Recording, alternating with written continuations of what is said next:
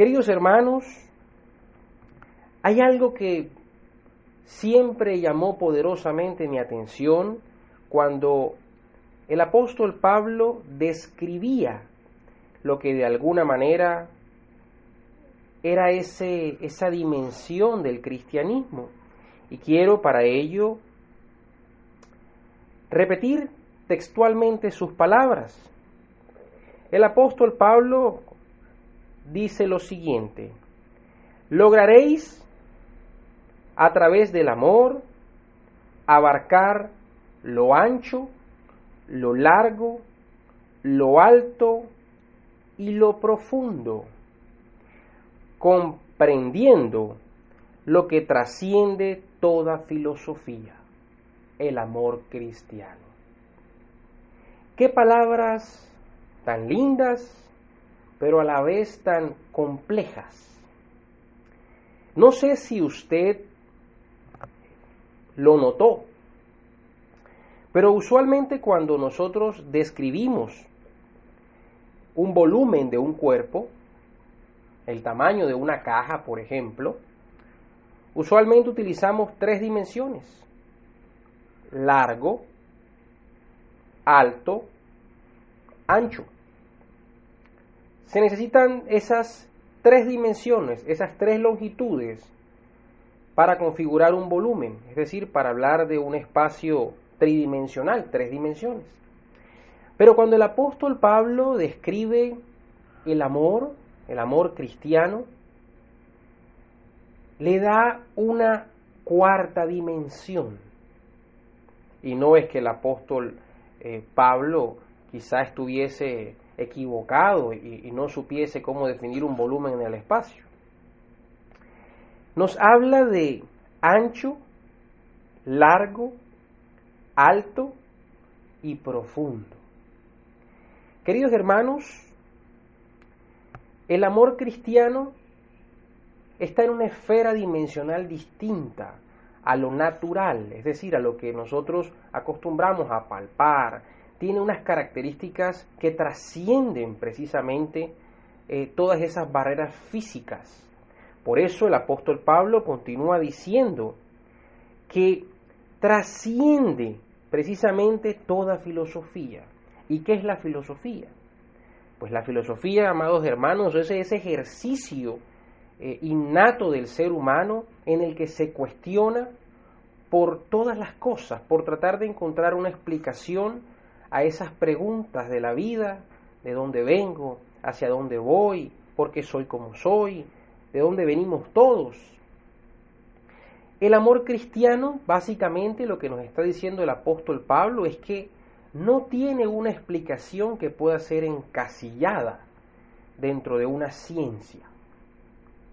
Porque precisamente lo que es una ciencia, todas han de alguna manera nacido de la filosofía, una ciencia opta por olvidarse de ese porqué eh, del nacimiento de algo, del de dónde viene, y se centra en estudiar las interacciones que se dan en ese fenómeno.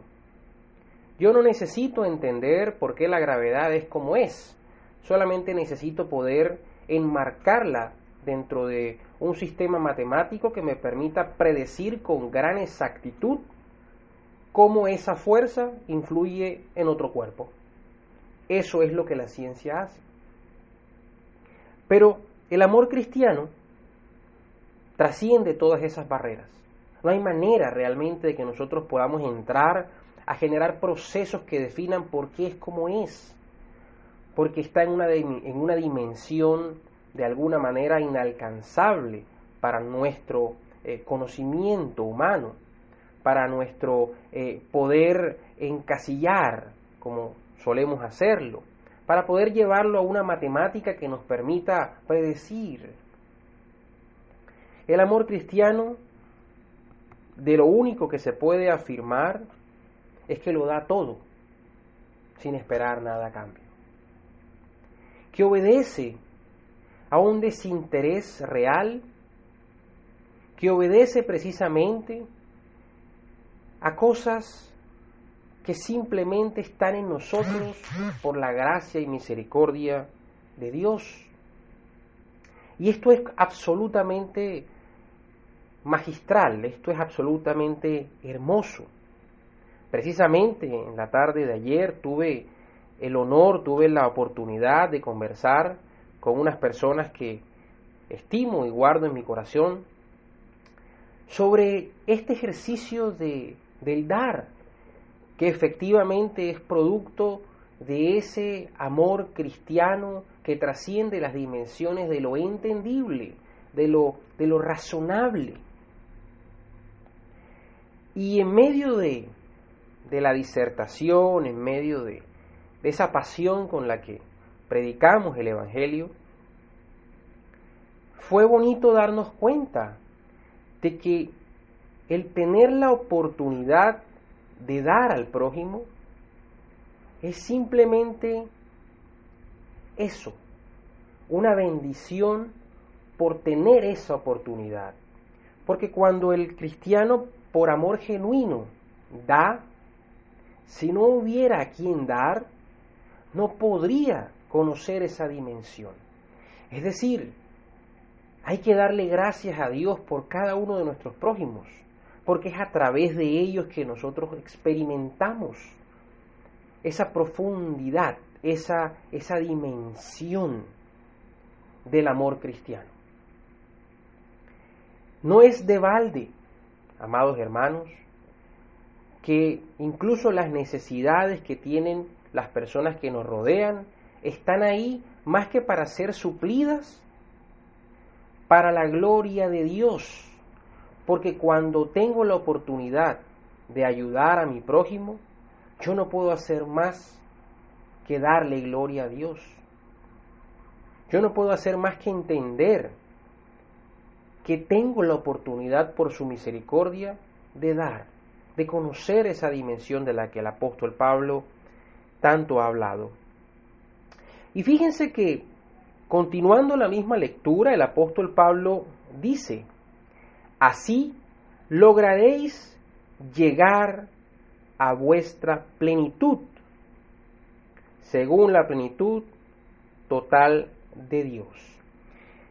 Vivimos en tiempos donde las personas siempre sienten ese enorme vacío y buscan diferentes mecanismos, herramientas para tratar de llenarlo placeres, lujos, eh, cuestiones costosas, eh, apariencias, lo que ustedes quieran. Y a pesar de eso, nunca experimentarán una plenitud tan grande como el simple hecho de dar una limosna a alguien, no pensando ¿En qué va a ser esa persona con esa limosna?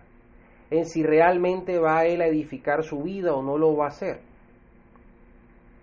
Realmente aquí somos nosotros, por la gracia de Dios, los que experimentamos esa plenitud.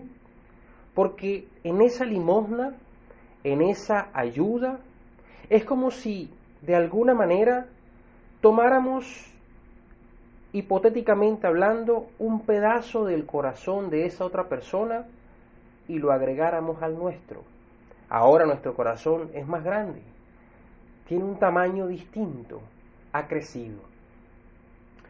Así que queridos hermanos, valiéndonos de esta misma analogía, hagamos crecer nuestro corazón, hagamos aumentar ese volumen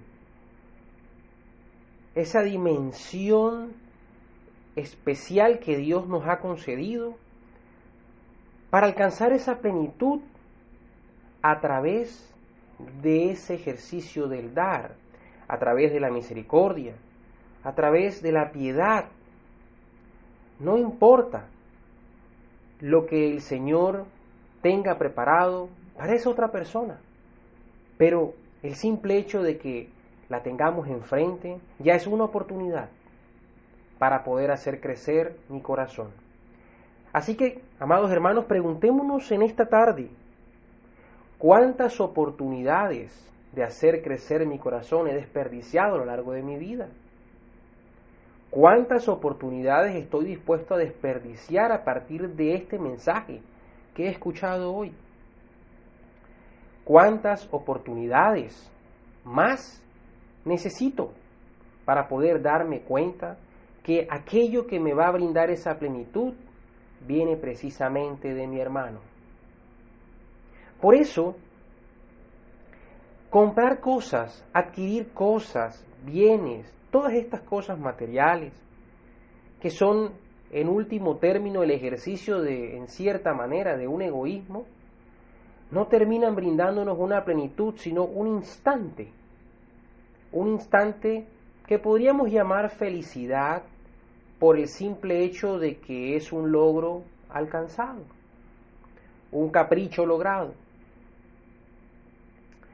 Pero no se compara jamás con esa plenitud de haber tomado ese pedacito de corazón de mi prójimo e incorporarlo al mío. Quiero cerrar esta homilía con la siguiente frase.